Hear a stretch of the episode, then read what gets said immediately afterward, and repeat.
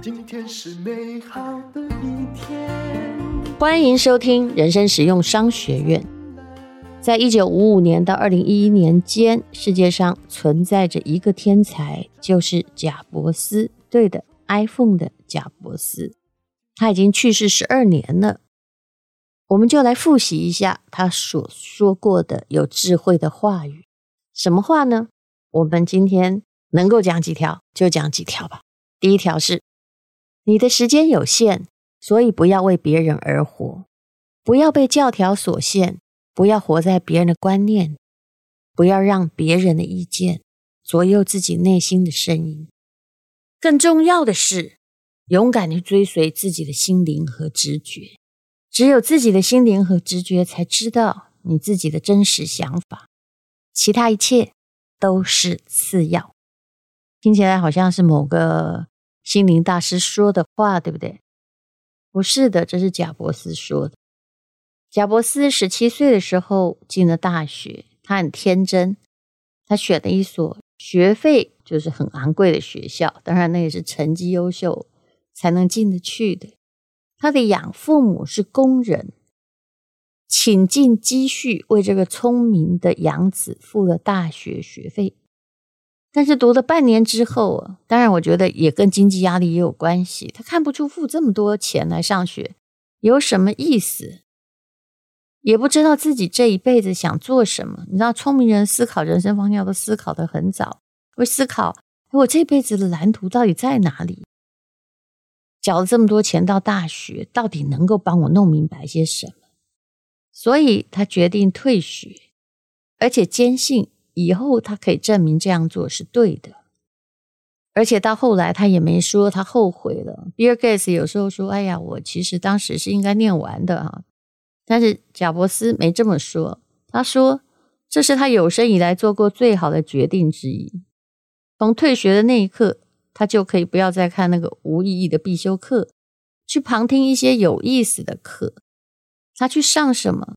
他去上那个硬笔的书法课，他哎去读哲学的书。那些日子不浪漫了，没有宿舍，只能睡在朋友房间的地板上。然后每天晚上，听说他都走七英里到一个礼拜堂去，在那个礼拜堂可以吃到每周才能享用一次的美食，但是。他都在求知啊。有些人他知道自己的方向，并不需要学校来帮忙。像我们这种乖乖把书念完的，肯定都不是什么天才。当然，不念书的也更不是天才。那贾伯斯一直在做自己想做的事，虽然他想做的事有时候会让别人觉得不舒服，但他有他的厉害之处，就是跟这个世界证明他是对的。我们再来听贾伯斯的金玉良言。第二条是：记住，你将死去，是我这辈子中遇到最重要一句话。他帮我指明了生命中所有的选择，因为几乎所有的事情，包括荣耀、骄傲、难堪，还有失败的恐惧，在死亡的面前都会消失。我看到的是真正的留下来的。重要的东西。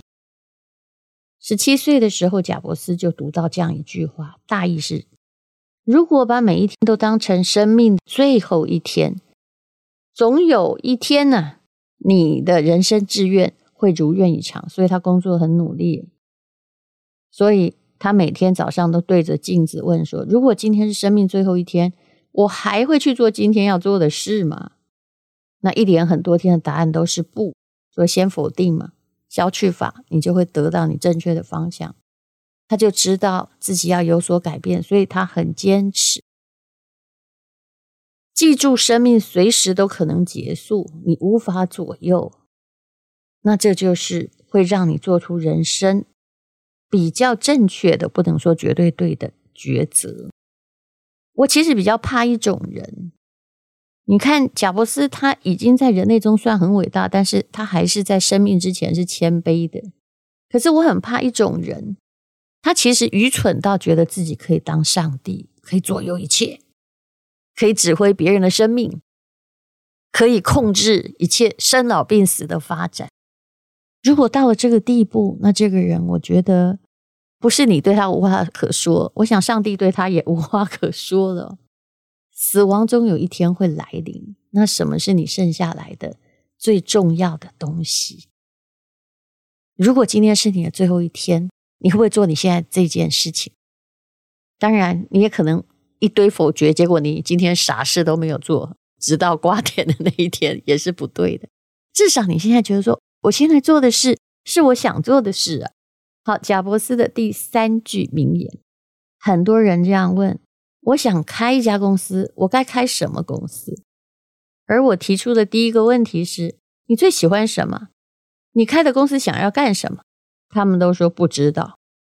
我给他们的建议是：去找一份工作，让自己忙碌起来，直到你找到答案为止。你必须对自己的想法充满热情，强烈感受到愿意为他冒险的心情。其实我相信哦，我也遇过很多同学。他们想出来创业，说：“那我该创什么业？”我说：“你当你要问别人你该创什么业时，就证明你不该创业。只要创过业的人都是这么想的。当然，我也失败过，那些失败只是没有大到说可以拿来这个热血沸腾的写书。有时候我会觉得我之前做的某一件兴致勃勃的事情好愚蠢哦。可是毕竟哦，它都是我人生的阶梯。只是当时花的。我最觉得值得悼念的，并非是我花下去的钱，而是我花下去的时间。当然呢，任何负面事件，你也可能学到了什么。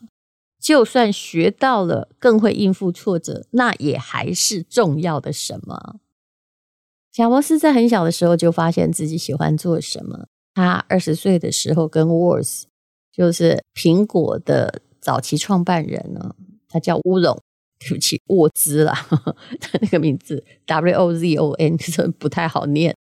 他们在父母的车库里办起了苹果公司，后来变成一个二十亿元资产啊，四十名员工的大企业。这是发展十年后就这样。那现在当然是，呃，富可敌国，我们每个人都需要它。嗯、其实他们推出麦金塔电脑的时候，贾伯斯才刚满三十岁。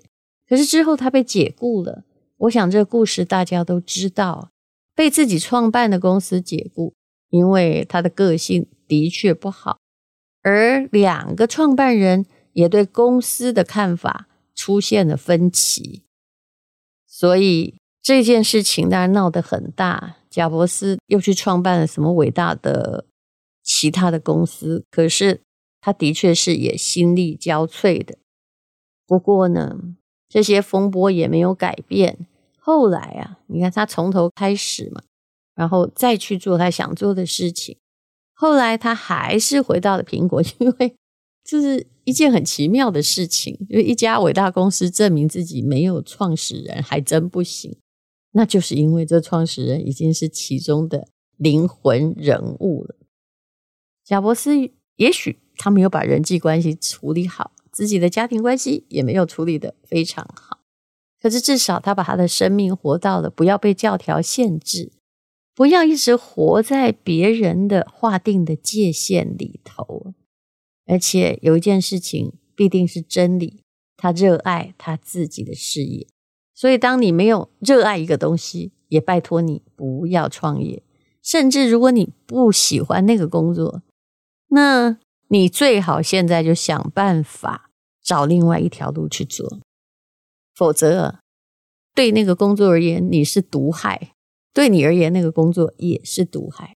贾伯斯的第四句金言：在你生命的最初三十年，你养成习惯；在你生命的最后三十年，你的习惯决定了你的一生。他当然是养成了某一些习惯，比如说。他用他的坚持创造 iPhone 的手机，他希望它很流线型、很简单呢。那他永远呢不想让它变成复杂的样子。所以有些人说，当 iPhone 变成了这么大，看起来越来越复杂，嗯，虽然它还有它简约的某种触控式的面板，我说 iPhone 啊，其实真的不会太对得起贾伯斯。不知道你是不是也这样想？不过我觉得我们已经被 iPhone 套住了。像我现在要叫我去换另外一个安卓系统，我就会觉得很不方便。贾博士据说他永远不会满意，因为他非常的 critical。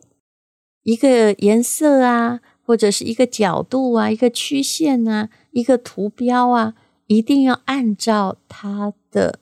认定的标准来做，在他生命尽头的前一分钟，他还在谈他的想法，那他会一直倾注于提出问题，说为什么不行呢？啊，要做什么样的改变才能让他行得通，才能让他变成我想象中的样子？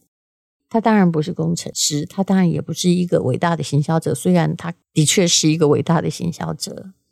他其实，他站在的他的设计态度，他把公司推向了，就是这个公司创造的是他心目中认定的艺术品，即使它是三 C 产品。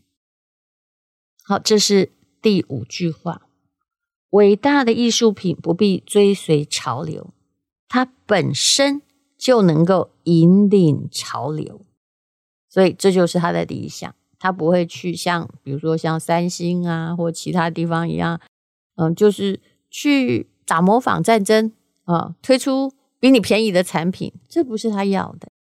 他宁愿做的比世界上所有人都贵，宁愿卖不出去，但他要做的是最好、最特别。其实这是一个苹果的价值观。我们今天呢，就说到了这五句话，希望也能够对你有勉励作用。无论如何。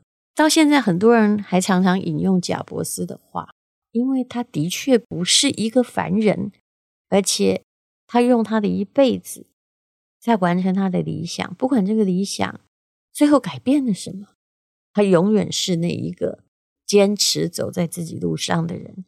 这一点就够鼓舞我们了。谢谢你收听人生实用商学院。今天是勇敢的一天，没有什么能够将是轻松的一天，因为今天又可以，今天又可以好好吃个饭。做我爱做的事，唱我爱唱的歌，吃我想吃的饭，尽量过得简单。做我爱做的事，唱我爱唱的歌，吃我想吃的饭，尽量过得简单。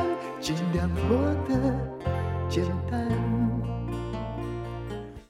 这是广告，我跟陈崇明老师一起录制的课程，让你认识 ETF，用 ETF 滚出千万退休金。其实千万也不够了，如果好好存的话，很早，大概是在四十岁以前开始存，想要有三千万也是容易的事情，因为教的是理财的底层逻辑，你要完全认识 ETF，才知道为什么你要选它。因为跟 ETF 并不是谈短暂的恋爱，而是啊一种盟约，一个理财的盟约。那么为了要对抗诈骗集团，他们常常说啊，因为这课程免费，要跟大家一对一哦。真的很抱歉，我们的课程不是免费的，知识还是要付费，因为非常精心的录制。陈崇明老师也竭尽了他人生最大的力气，循循善诱，让你自己有理财的法则。那么现在呢，是两千七百多块。如果你看资讯栏输入我们的折扣码的话，还可以再折五百哦。本来应该要结束了，但是我们决定再延七天啊，让大这个优惠一直在持续。希望诈骗集团不要再用我们的一直啊在广告说哈，对不起，我一定要免费哦，不应该收费课程。其实免费的可能后面有很大的一个笼子，想要引君入购，请看资讯栏的链接。课程现在非常的优惠，我相信你付费的你会觉得非看不可，然后真正能够学得 ETF 的理财知识。祝你存到三千万的退休金。